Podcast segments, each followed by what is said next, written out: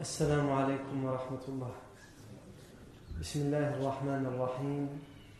إن الحمد لله نحمده ونستعينه ونستغفره ونعوذ بالله من شرور أنفسنا ومن سيئات أعمالنا. من يهده الله فلا مضل له ومن يضلل فلا هادي له. وأشهد أن لا إله إلا الله وحده لا شريك له. وأشهد أن محمدا عبده ورسوله صلى الله عليه وآله وسلم. يا أيها الذين آمنوا اتقوا الله حق تقاته ولا تموتن إلا وأنتم مسلمون. يا أيها الناس اتقوا ربكم الذي خلقكم من نفس واحدة وخلق منها زوجها وبث منهما رجالا كثيرا ونساء واتقوا الله الذي تساءلون به والأرحام. إن الله كان عليكم رقيبا. يا أيها الذين آمنوا اتقوا الله وقولوا قولا سديدا. يصلح لكم أعمالكم ويغفر لكم ذنوبكم ومن يطع الله ورسوله فقد فاز فوزا عظيما. أما بعد فإن أصدق الحديث كتاب الله تعالى وخير الهدي هدي سيدنا محمد صلى الله عليه وسلم وشر الأمور محدثاتها وكل محدثة بدعة وكل بدعة ضلالة وكل ضلالة في النار. أجارني الله وإياكم من النار. ثم أما بعد. La fois dernière, nous sommes arrêtés, nous sommes toujours dans ce voyage, al-Isra wal-Mi'raj, le voyage nocturne. Le prophète Mohammed sallallahu alayhi wa sallam l'a fait en moins d'une nuit. Mais le temps est relatif. Lorsqu'on est dans l'autre monde, dans le monde de l'invisible, le temps est relatif. C'est-à-dire que pour le, le temps terrestre, il a fait en moins d'une nuit. Mais si on prend en considération l'autre temps, il a eu le temps pendant cette petite partie de nuit de faire des choses et de voir des choses, de traverser des espaces et des kilomètres où pour nous, dans notre temps terrestre et notre distance terrestre, à l'échelle humaine, il nous faudrait des milliers d'années, si ce n'est plus. Et c'est la raison pour laquelle que cela fait déjà maintenant quelques semaines que nous sommes sur le voyage nocturne et nous ne sommes pas prêts de terminer. Mais ce qui compte, c'est que nous voyons la vie du prophète sallallahu alayhi wa sallam en détail, mais surtout pour en tirer à chaque fois les leçons qu'il faut en tirer. Réciter la vie du prophète sallallahu sans l'étudier n'est pas intéressant. Si on étudie sa vie, c'est surtout pour qu'on en tire les enseignements pour notre vie quotidienne, pour notre vie familiale, pour notre vie professionnelle, pour notre voisinage, pour, pour nos liens de parenté, pour, pour, pour, pour, etc. La fois dernière, on a parlé de deux éléments. On a parlé de la monture, al-buraq. Le professeur Hassan l'a décrite dans le hadith. فأتيت بالبراق وهو دابة دون البغل وفوق الحمار أبيض طويل الظهر ممدودة يضع حافره عند منتهى طرفه ملجمة مسرجة أو مسرجة Professeur Aslam a dit on m'a amené le buraq. Hein? Le buraq est une monture, le professeur Aslam a dit, qui est plus petite que le barl, le mulet, mais plus haute, plus grande que l'âne mais qui a un dos très long, qui est très étendu. Il pose son sabot lorsqu'il fait juste un pas à l'horizon. C'est juste s'il pose son sabot, si, pour montrer tellement il est grand. Alors, s'il commence à galoper, khlas. Non. Muljama musarraja. Il a son. Euh, Zid, comme on l'avait appelé la semaine dernière? Il a la selle et il a le. Hein? Son harnais, naam même si le véritable terme français pour euh, ceux qui sont spécialisés de l'équitation, c'est le licol. Puisque le harnais euh, désigne tous les équipements de, du cheval. Et le professeur sallam a dit Il m'a résisté. Et Jibril alayhi salam lui a dit Abu Muhammadin taf'alu hada فما ركبك أحد أكرم على الله منه Oses-tu résister à Mohammed Il n'y a pas quelqu'un pour qui Allah Azzawajal a donné plus d'honneur que le prophète Mohammed. Comment oses-tu résister en tant que monture, monture au prophète Mohammed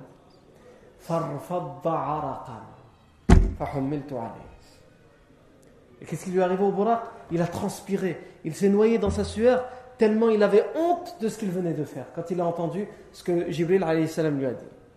Non. Et ensuite, le deuxième élément qu'on a vu, c'est avec Moussa alayhi salam. Le prophète sallam dit Fantalaqa bi Jibril. Et Jibril est parti avec moi, donc avec le Buraq. Il a guidé le Buraq. فمررت على موسى عند الكثيب الأحمر et je suis passé à côté de Moussa alayhi salam à la dune rouge. Le prophète décrit là où il est enterré Moussa alayhi salam, c'est un, un, endroit où il y a une dune rouge. عند الكثيب الأحمر وهو قائم يصلي في قبره et il était debout en train de prier dans sa tombe. On a expliqué ça. Comment le prophète sallam Moussa est mort et il le voit prier dans sa tombe. On l'a expliqué la semaine dernière. Et comment il peut le voir là alors qu'on sait que dans la suite il va le voir aussi au ciel On l'a expliqué aussi. Je ne reviens pas sur le détail. Je pourrais revenir à l'expliquer.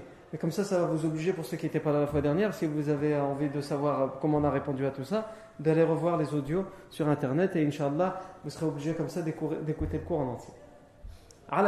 Pour vous, pas pour nous. Nous, euh, ceux qui étaient là, alhamdoulilah, on l'a entendu. Et donc, on s'était arrêté là, on continue maintenant la suite du hadith. En tout cas, la suite qu'on va voir aujourd'hui. Cette suite, cette suite qu'est-ce qu'elle dit? Donc, je rappelle encore une fois, même si on l'a déjà dit, que nous, il est très compliqué d'avoir une version authentique, totale, avec les, tous les détails sur le voyage nocturne. Puisqu'il y a plusieurs versions certaines qui sont authentiques, d'autres qui ne le sont pas. Certaines versions qui sont des versions de controverse, c'est-à-dire les savants spécialistes du hadith en divergé. Est-ce qu'elles sont authentiques ou non? Des versions qui sont longues, des versions qui sont courtes, des versions qui contiennent des détails, d'autres qui n'en contiennent pas, etc. Mais on a des savants qui ont essayé de rassembler tout ça comme Sheikh Al-Albani, mais il n'a pas terminé son travail. Et son travail a été terminé par euh, un savant qui s'appelle Rissam Moussa Hadi. Et lui, et on se base justement sur ces sur ces deux travaux le travail de l'Albani, suivi de celui de Samoussa Hadi, sur ce qu'il nous a ramené comme texte. Donc dans ce texte, pour voir la suite, qu'est-ce que le prophète nous dit Il nous dit, donc je reprends la dernière euh, phrase qu'on a citée la fois dernière, فمررت على موسى عند الكثيب الأحمر وهو قائم يصلي في قبره. نعم. وهو قائم يصلي في قبره. فلم نزايل ظهره أنا وجبريل حتى أتينا البيت المقدس. فربطته بالحلقة التي يربط بها الأنبياء. ثم دخلت المسجد فصليت فيه ركعتين ثم خرجت فأتاني جبريل بإناء من خمر وإناء من لبن فاخترت اللبن فقال جبريل عليه السلام اخترت الفطره On va s'arrêter là et c'est ce qu'on va étudier aujourd'hui. Même si on a dit le hadith est long, mais on fait portion par portion en fonction de ce qu'on étudie chaque vendredi. Ici, le professeur Sam nous dit donc, et nous sommes passés par la tombe de Moussa, au niveau de la dune rouge, et je l'ai vu debout en train de prier dans sa tombe. Et ni moi ni Jibril, nous sommes descendus de notre monture, de la monture, du dos du Borak. C'est en passant que nous l'avons vu nous n'avons pas, le prix, nous n'avons pas pris le temps de nous arrêter. فلم نزايل ظهره أنا وجبريل حتى أتينا البيت المقدس jusqu'à ce que nous sommes arrivés al Bayt al-Maqdis, le Masjid al-Aqsa, à Jérusalem, jusqu'à ce que nous y sommes arrivés. فربطته بالحلقة التي يربط بها به الأنبياء. Et j'ai attaché al-Buraq à l'anneau dans lequel, auquel les prophètes avaient l'habitude d'attacher leur monture quand ils s'arrêtaient à cet endroit-là.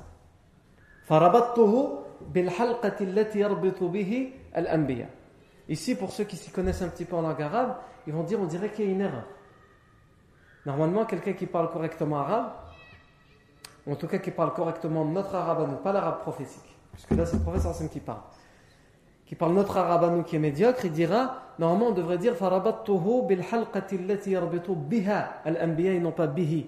Puisqu'on parle de l'halqa, l'halqa c'est féminin, donc il faut dire biha, pas bihi. Donc comment ça se fait qu'ici dans le hadith, et c'est un hadith sahih comme on l'a dit, le prophète a dit. C'est impossible de considérer que le prophète a pu faire une, une faute aussi grotesque puisque les, les Arabes de l'époque, c'est leur langue. Hein. Ils sont imprégnés dans cette langue.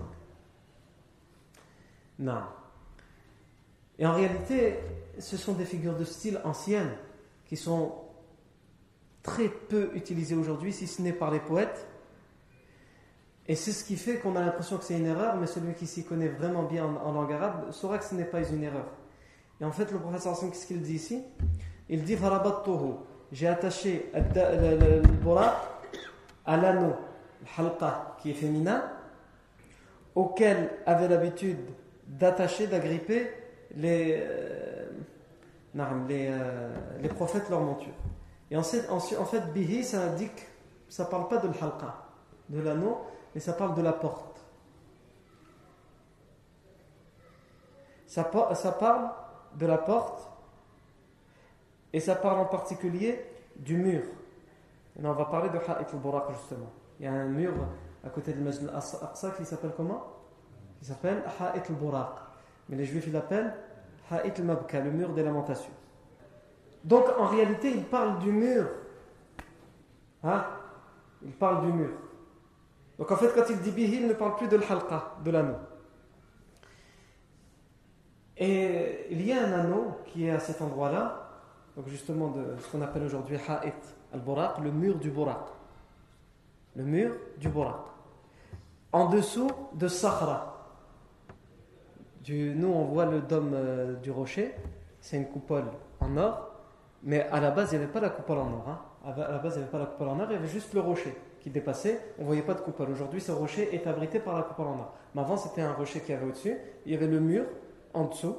Et c'est en dessous que, au niveau du mur, euh, qui vient border le rocher, où le buraq a été attaché par le prophète Mohammed D'ailleurs, dans une autre version qui est rapportée par le Bazar et authentifiée par les spécialistes du hadith, le prophète sallam dit فأتى جبريل الصخرة التي بالبيت المقدس فوضع إبهامه فيها فوضع إبهامه فيها فخرقها فشد بها البراق Le prophète sallam est venu euh, Afwan, Jibril est venu au, à la roche, au rocher, le dôme, de, le dôme du rocher.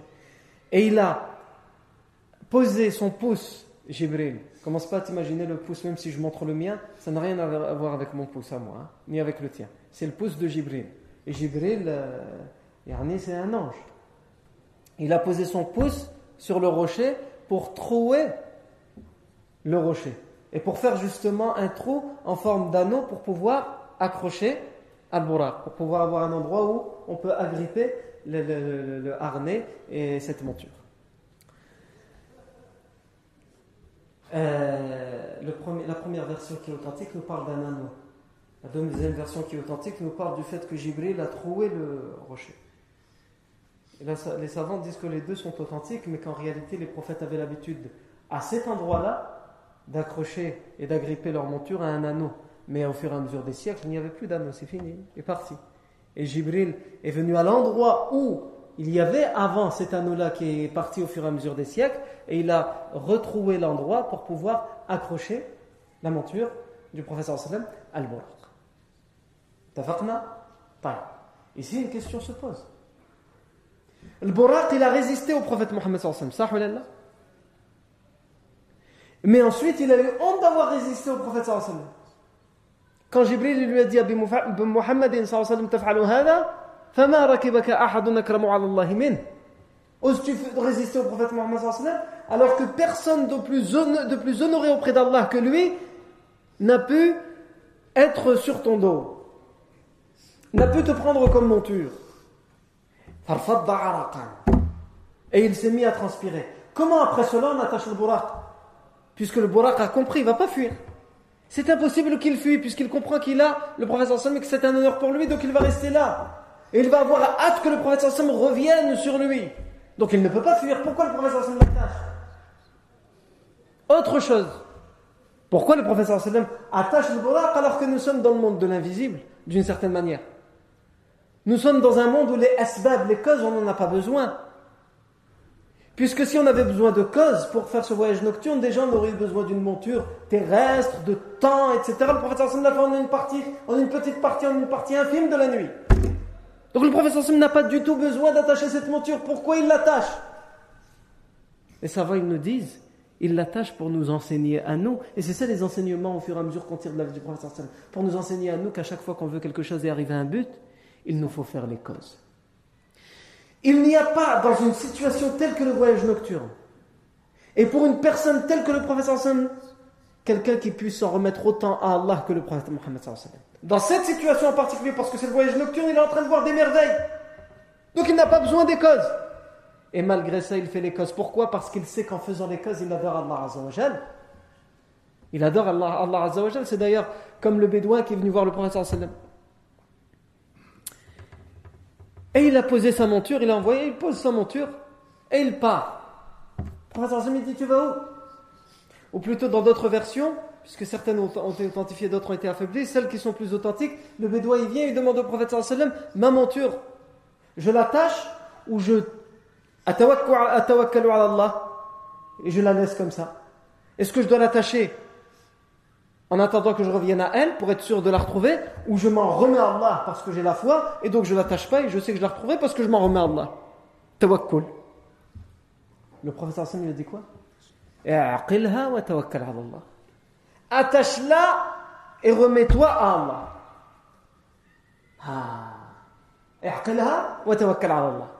Attache-la et remets-toi à Allah. Le véritable musulman, le véritable croyant, celui qui a la certitude en Allah, c'est pas celui qui vient et qui fait moi, atawakkal Allah. Le va descendre, la subsistance elle va venir, l'argent elle va rentrer tous les mois, sans, travailler, sans étudier, sans faire d'efforts, sans chercher de travail, sans, sans, sans, tout il va arriver, t'inquiète pas. Pourquoi? Parce que moi je fais dua. Et moi j'ai la foi. Celui-là, il est dans l'absurdité dans la stupidité et on peut même dire dans la folie. Et il est à l'encontre de la sunna du professeur Hassan. D'ailleurs, un prédécesseur pieux, Sahl ibn Abdullah Tustari, qu'est-ce qu'il disait? Il disait Man ta'ana fil asbab, faqad ta'ana fil sunna. Wa man fil tawakkul, faqad fil iman. Celui qui remet en cause les causes, il a remis en cause la sunna du prophète Mohammed parce que le prophète Mohammed il était le meilleur des hommes, le meilleur des prophètes, etc., etc., etc. Il avait un contact direct avec Allah et malgré cela, il faisait les causes. Allah Azzawajal lui dit, il va t'arriver ça, il va t'arriver ça, et pourtant il fait les causes pour arriver à ce que le lui a dit. Donc celui qui dénigre, qui méprise, qui annule les causes, il met en cause la sunna du prophète Mohammed sallallahu alayhi wa sallam. Et qu'est-ce qu'il a dit d'autre, ce prédécesseur pieux Et celui qui remet en cause le tawakkul, le fait de dire qu'on s'en remet à Allah malgré les causes, parce que les causes, on ne leur fait pas confiance, on fait confiance qu'à Allah. Celui qui remet en cause ça, il remet en cause la foi. Ah. Ivan, le véritable croyant, c'est qui? C'est celui qui, lorsqu'il fait les causes, il les perfectionne, c'est-à-dire qu'il fait les causes comme si il ne dépendait ou son objectif ne dépend que des causes. Et lorsqu'il s'en remet à Allah, il s'en remet à Allah d'une façon où les causes n'ont plus aucun sens, aucune importance, aucune place. Au moment où il fait les causes, toi tu le vois faire les causes. Lui, au fond de lui, il sait que ces causes, elles ne servent à rien. Parce que tout dépend d'Allah. Mais toi, quand tu le vois faire les causes, il ne fait pas le minimum. Il les fait à la perfection. Et pourtant, au fond de lui, quand il, s'en remet à Allah, c'est-à-dire qu'il sait que ces causes ne lui seront d'aucune utilité. Elles lui sont d'une utilité que si Allah veut qu'elles lui soient de cette utilité. C'est pour cela que le professeur Hassan disait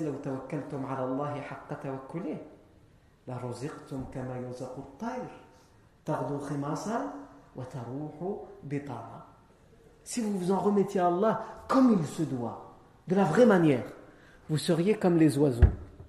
Vous auriez vos subsistances comme l'ont les, oiseaux. L'oiseau, qu'est-ce qu'il fait? Le matin, il se réveille.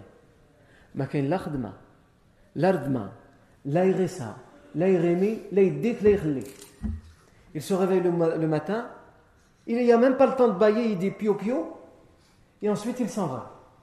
Qu'est-ce qu'il dit le professeur sallam? Si vous vous, vous en remettez à Allah comme s'en remet l'oiseau, vous auriez vos subsistances comme, comme, comme l'ont les oiseaux.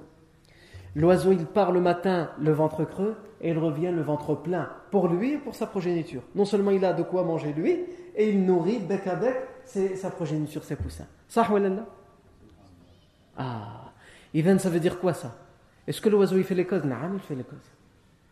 Mais Allah, c'est Allah qui lui donne sa subsistance. Mais il fait les causes, c'est-à-dire qu'il se réveille le matin et il y va. Il n'attend pas que ça tombe dans son nid. Il y va, il cherche. Il ouvre les yeux quand il va. Et dès qu'il trouve, il plonge.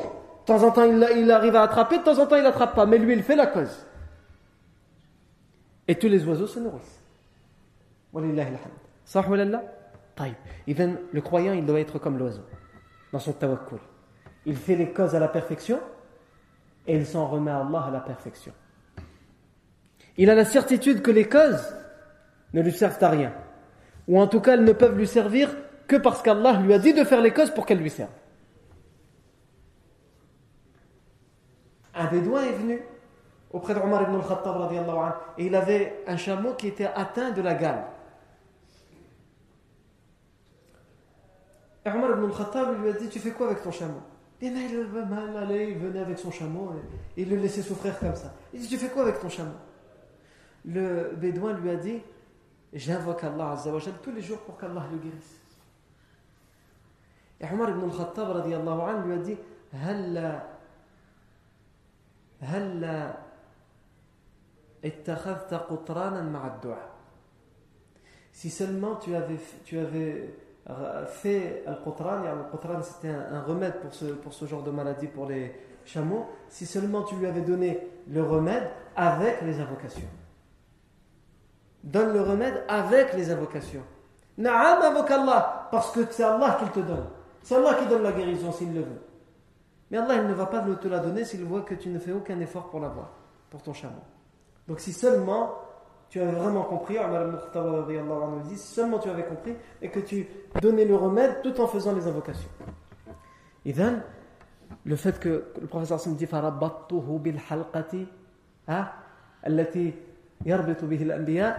je l'ai attaché avec l'anneau auquel avaient l'habitude les prophètes d'attacher leur monture, ça nous enseigne tout ça. Non, ça nous enseigne tout ça. C'est la sunna que de faire les causes.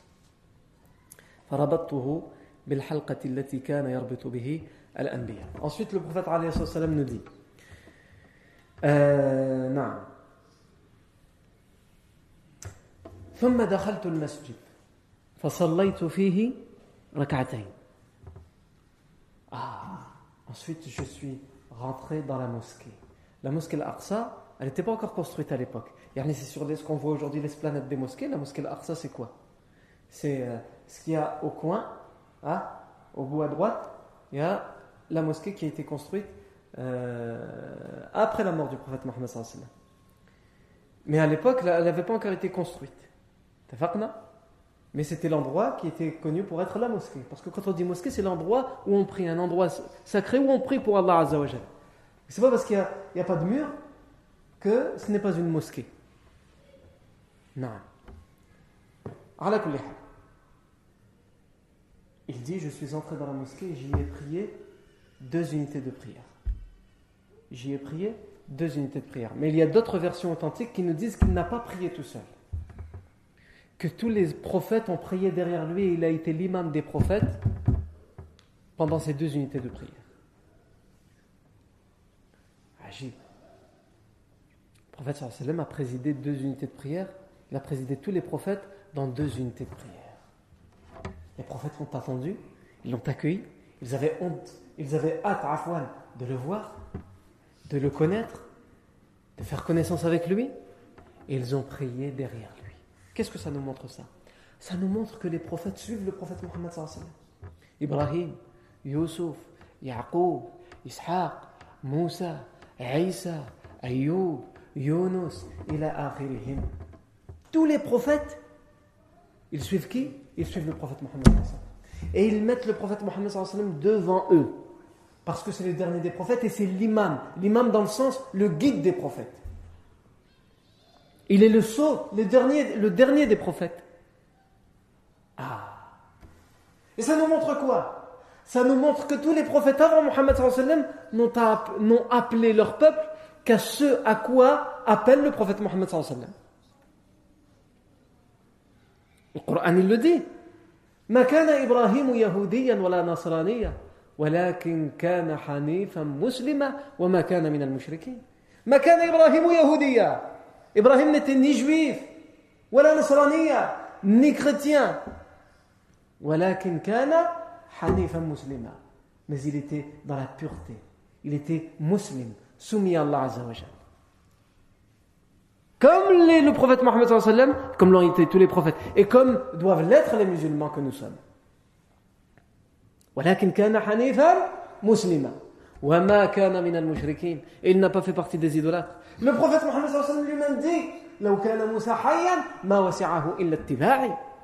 Si Moussa alayhi salam, le prophète Moïse, si Moussa alayhi salam était encore vivant, il n'aurait eu de choix que me suivre. Ça va de soi, puisqu'il a appelé à la même chose. Et il a même appelé les gens après lui à me suivre. C'est juste les gens qui ont altéré, modifié, qui ont renié son message et sa parole. Et donc cette prière est certes symbolique, mais elle montre tout, cela, cette prière. Par contre, il y a une question qui se pose ici. Nous savons, comme nous allons le voir, pour ceux qui ont déjà étudié le voyage nocturne, que le prophète va rencontrer les prophètes dans chaque siècle. Ah, et que pour ceux qui ont déjà étudié le voyage nocturne, chaque prophète, lorsqu'on va toquer à la, porte du ciel, ils vont demander, Yarni, qui est avec toi, Jibril? Et Jibril répond, c'est Mohammed, le dernier des prophètes. Ils vont lui souhaiter la bienvenue. Ici, il y a un problème qui se pose. Le prophète préside les, prophètes en prière. Al-Majid al-Aqsa, Ensuite, il va au ciel, il va tous les rencontrer une seconde fois. Et en plus, ils ne le reconnaissent pas alors qu'ils viennent de prier avec lui. Al-Majd al-Aqsa. Ah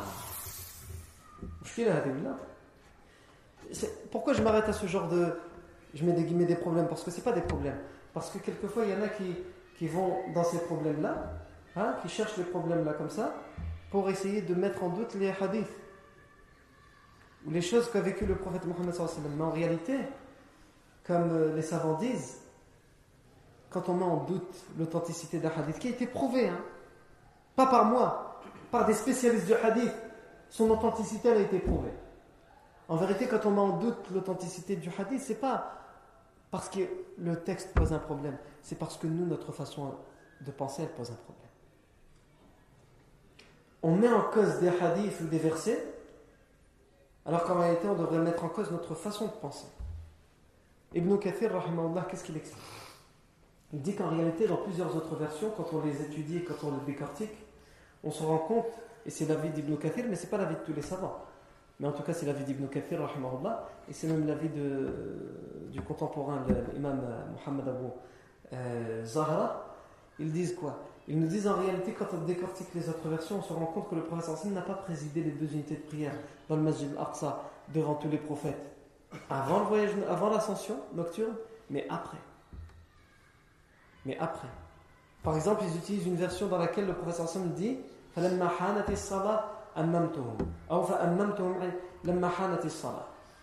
Lorsque l'heure de la prière est venue, je les ai présidés, guidés dans la prière. Pourtant, on sait que le voyage nocturne est arrivé après l'Aïcha. C'est quoi la prochaine prière après l'Aïcha? C'est le Fajr. Et on sait aussi que la prière n'a été obligatoire que lorsque le professeur Sam va arriver au 7e siècle. Puisque c'est là que le professeur Sam va recevoir l'obligation des cinq prières. Même si avant l'obligation des cinq prières, le professeur Sam priait deux unités de prière le matin et le soir. Mais ce n'était pas une prière obligatoire. Les cinq prières obligatoires, elles vont être prescrites à ce moment-là que ce soit la prière facultative que le prophète avait l'habitude de faire avant le voyage nocturne ou la prière obligatoire après, ça ne peut être à ce moment-là que laquelle? Que celle qui est à l'aube. Le prophète dit le moment où l'heure de la prière est arrivée, je les ai guidés dans la prière. Donc ça ne peut être qu'à son retour.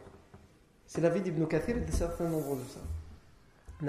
Quant aux autres qui, restent sur leur avis, c'est-à-dire que le prophète a présidé la prière avant l'ascension nocturne, ils disent que euh, lorsque les prophètes demandent qui est avec toi, c'est parce qu'ils entendent qu'il y a quelqu'un qui arrive, mais ils ne, voient pas, ils ne le voient pas encore.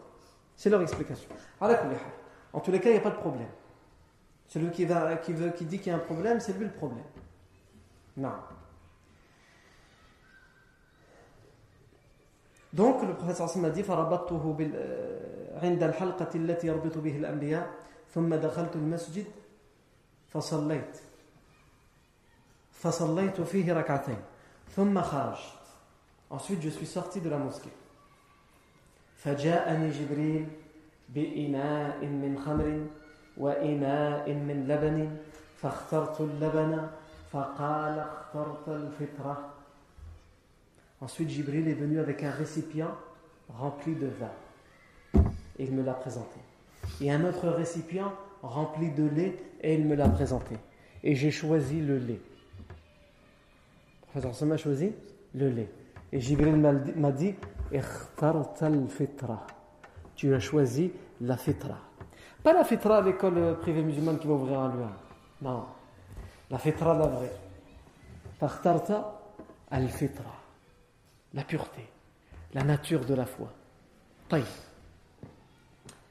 Dans une autre version, elle aussi authentique, le professeur sallam dit فاخترت اللبن فقال لي جبريل عليه السلام هديت للفطرة Il n'a pas utilisé le terme ikhtarta, tu as choisi la fitra. Il lui a dit hudita lil fitra. Tu as été guidé. Sous-entendu, Allah t'a orienté, t'a guidé vers la fitra. Hudita al fitra. Hudita lil fitra. أما إنك لو اخترت الخمر لغوت أمتك si tu avais choisi le vin ta communauté serait perdue elle serait égarée, elle serait déviée elle aurait été tentée, séduite. Ici il y a toute une symbolique que les savants ont tenté de comprendre. Jibril salam se présente au prophète Mohammed avec deux récipients. Un récipient dans lequel il y a du lait un récipient dans lequel il y a du vin. Je rappelle qu'à ce, ce moment-là, le vin n'est pas interdit en islam. L'alcool n'est pas interdit en islam à ce moment-là, puisque l'interdiction définitive et formelle ne viendra qu'à Madinah al-Munawwara. Le vin n'est pas interdit. Donc, Jibril propose quelque chose d'autorisé et quelque chose d'autorisé. C'est bien ça qu'il faut se mettre dans la tête. Nous, aujourd'hui, quand on entend on a proposé le lait et le vin, facile. Moi-même, j'aurais choisi le lait. À l'époque, les deux sont des choses autorisées. C'est un, une boisson autorisée, l'une comme l'autre. Certains préfèrent le lait, certains préfèrent le vin. Si tu demandes à, un musulman aujourd'hui, il va te dire non, le lait. Parce que le lait, sait que c'est euh, interdit le vin. Mais à l'époque, quand il y en a qui préfèrent le vin, il y en a qui préfèrent le lait. Hein, chacun son goût. Et le prophète Mohammed a choisi, et il a été guidé par Allah pour choisir le lait. Ici, des savants nous expliquent euh, non. Comme le Qurtubi, par exemple. Ils nous disent quoi? Ils nous disent le lait, c'est quoi? Oublions le voyage nocturne. Prenons le lait dans la vie de tous les jours. C'est quoi? C'est une boisson blanche. C'est une boisson blanche. Et la blancheur, c'est souvent signe de quoi? De pureté, de nature. Le lait est blanc. Le vin ne l'est pas. Le vin, il est plus sombre. Il peut être rouge. Hein? Après, ça dépend. La vodka, ça c'est transparent. Euh, méfie-toi de sa transparence. Mais la vodka, il paraît, ceux qui ont essayé parmi nous, nous confirmeront que c'est ce qu'il y a de plus fort. Hein, le whisky, la vodka ou la. Qu'Allah nous en présente. Euh, dites Amen.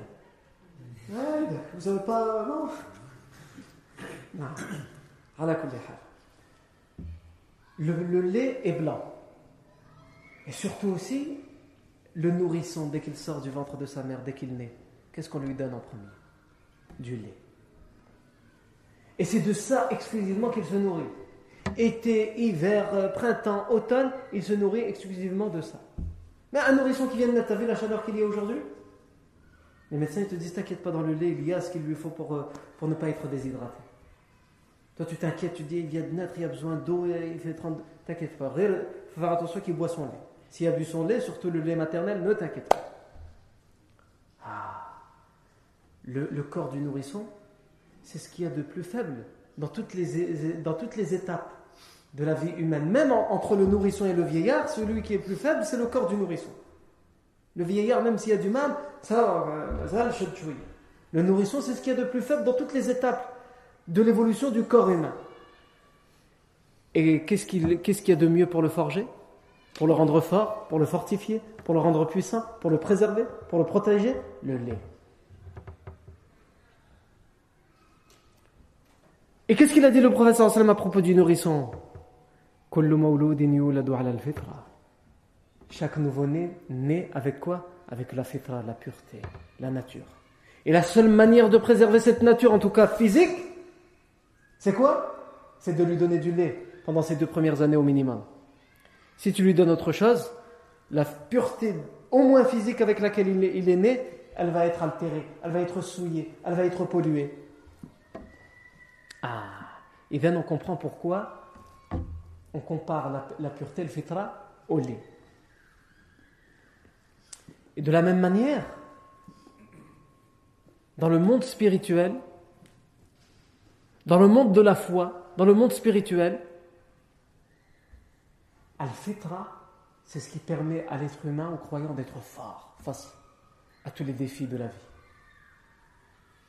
Et donc, c'est pas le lait qu'il a choisi, c'est l'iman qu'il a choisi. C'est cette fitra pour, qu'Allah, pour laquelle, par laquelle Allah nous a créés et qu'Allah veut pour nous. Allah il veut pour nous cette fitra, il nous a créés dans la fitra. فأقم وجهك للدين حنيفا فطرة الله التي فطر الناس عليها Soumets-toi, soumets ton être à la religion de la manière la plus pure et la plus sincère. Soumets-toi à Allah. فأقم وجهك للدين حنيفا Allah Azza wa Jalla, il explique فطرة الله التي فطر الناس عليها c'est la fitra d'Allah sur laquelle Allah a mis les gens, sur laquelle Allah a, créé les gens et sur laquelle Allah veut guider les gens. Et il guide les gens. C'est vers la fitra. Par contre, le vin, c'est quoi le vin Le vin, dans, la vie terrestre, si tu bois le vin, qu'est-ce qui, se passe? Eh bien, on va dire, tu t'es vu quand tu as vu Le témoignage d'un frère qui s'est converti à l'islam. Il s'est converti juste il y a deux mois. Et le jour de sa conversion, je me rappelle, je lui ai posé une question, parce qu'il m'a dit, moi, la, chose qui va être le plus difficile dans mon islam, c'est que moi, je suis euh, comme les jeunes, ça, dépend des, villes, mais en tout cas, c'est comme certains jeunes appellent. Moi, il m'a dit, je suis un gars de la night. Un gars de la night.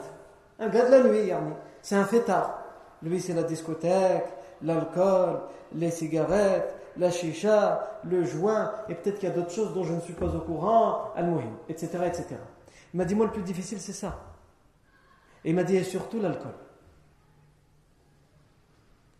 Je lui ai dit, l'islam, il t'interdit pas de te divertir, d'être avec tes amis. Mais tu peux te divertir, et je lui ai dit, c'est même encore mieux de te divertir et de faire la fête sans alcool. Maintenant, quand tu prends l'alcool, les gens, ils se moquent de toi. Je lui ai dit, t'as jamais été filmé, puisque c'est un jeune, je lui ai dit, t'as jamais été filmé par tes amis pour te faire une blague quand tu es en, état d'ivresse. Et après, il te montre la vidéo et t'as honte de toi. Il m'a dit, c'est déjà arrivé, mais j'ai pas honte de moi. Il m'a dit comme ça, le jour de sa conversion. Il m'a dit, non, un... franchement, j'ai pas honte de moi. Voilà, on a rigolé, au contraire, ça me fait rire. Ça fait deux mois qu'il s'est converti. Et pas plus tard que la semaine dernière, il m'a dit, tu te rappelles ce que je t'ai dit euh, il y a deux mois, quand on avait parlé de l'alcool, etc. Je lui ai dit, je me rappelle très bien. Je l'ai mis dans un coin de ma tête parce que j'attendais le bon moment pour te le ressortir et pour voir, avec le temps et le recul, qu'est-ce que tu en penses. Il m'a dit, bah, je veux t'en parler moi, sans que tu me, tu m'effaces à l'usure. Et il m'a dit vraiment, maintenant quand j'y pense. Parce qu'avant, j'avais pas encore pris le recul. Maintenant, quand j'y pense, Alhamdulillah, Allah m'a sorti de l'alcool. Mais qu'est-ce que c'est n'importe quoi l'alcool? Quelle honte. Alhamdulillah, je passe des bons moments avec les frères. Je me divertis, je rigole. Je suis pas toujours euh, un gars borné ou là, toujours en train de, d'être dans le sérieux. Je rigole, on se divertit, mais sans l'alcool, c'est beaucoup mieux. Alhamdulillah. Ah, Ivan le vin, qu'est-ce qu'il fait? Comme effet? Il fait que tu n'es plus toi. Tu es quelqu'un qui n'a plus les normes pour pouvoir faire les bons choix. Alors évite. Et dans le monde spirituel, c'est la même chose, parce que ça symbolise le monde spirituel, le fait que Jibril lui a donné un récipient de lait et un récipient de vin. Dans le monde spirituel, tu as, tu as besoin d'être ferme pour être dans la certitude, dans la foi pour Allah Azzawajal. Ah. Donc ça symbolise tout ça. Le fait que Jibril salam propose un, récipient de lait et un récipient de vin, et le professeur Sam choisit un récipient de lait. Et je rappelle encore une fois et j'insiste, au moment où on le propose au professeur Sam, les deux sont autorisés. C'est-à-dire que même si ce n'est pas encore interdit, toi en tant que prophète et en tant que personne, être humain, qui est mieux que tous les autres êtres humains, tu sais par toi-même et par les, dons, que tu as fait, que, que as fait Allah, tu sais ce que tu dois choisir de manière innée, de manière naturelle. Parce que tu es resté dans ta fitra dès le début. Quand tu étais tout petit, les anges sont venus, ils ont pris le, point noir qu'il y avait dans ton cœur, hein, et il a dit ça c'est ta, ça c'est ta part du diable, et ils l'ont enlevé. Eh bien, tu es resté toute ta vie dans la fitra. C'est-à-dire que même si tu n'avais pas eu la révélation, tu sais ce qu'il faut choisir. Et c'est ce que la plupart de ceux qui se convertissent nous disent. Quand ils se convertissent, ils disent en vérité, j'ai l'impression pas d'être devenu quelqu'un de différent, j'ai juste l'impression de m'être retrouvé. Parce que tout ce à quoi l'islam m'appelle, c'est ce que j'avais au fond de moi. C'est ce en quoi je croyais depuis tout le temps. Mais je ne le vivais pas. Et je ne l'affirmais pas. Et lorsque j'ai découvert l'islam, j'ai découvert en vérité, en réalité, j'ai découvert qui j'étais, tout simplement. C'est pour cela qu'Allah dit, ou que le professeur Hassan dit, tout, nouveau-né, il naît dans la fitra, dans la pureté de la foi. Et il appartient à ses parents, soit de le garder dans cette pureté de la foi, soit de le rendre chrétien, soit de le rendre juif, soit de le rendre idolâtre, etc. En fonction du milieu familial, en fonction de l'éducation, en fonction du contexte, en fonction de la société, etc. etc. Ah. Tafaqna? Ensuite, Jibril alayhi salam, après la prière du professeur sallam dans le Masjid al-Aqsa, il va prendre le prophète Mohammed sallam et il va se mettre à monter les, cieux un à un. Et à chaque ciel, il va se passer quelque chose. Et à chaque ciel, il y aura une merveille à découvrir, un personnage à découvrir. Quoi, qui, comment, où, ça c'est ce que nous verrons la fois prochaine. Bidnillahi tabaraka wa ta'ala. Barakallahu fikum pour votre attention. Subhanakallahu wa bihamdik. Ashhadu an la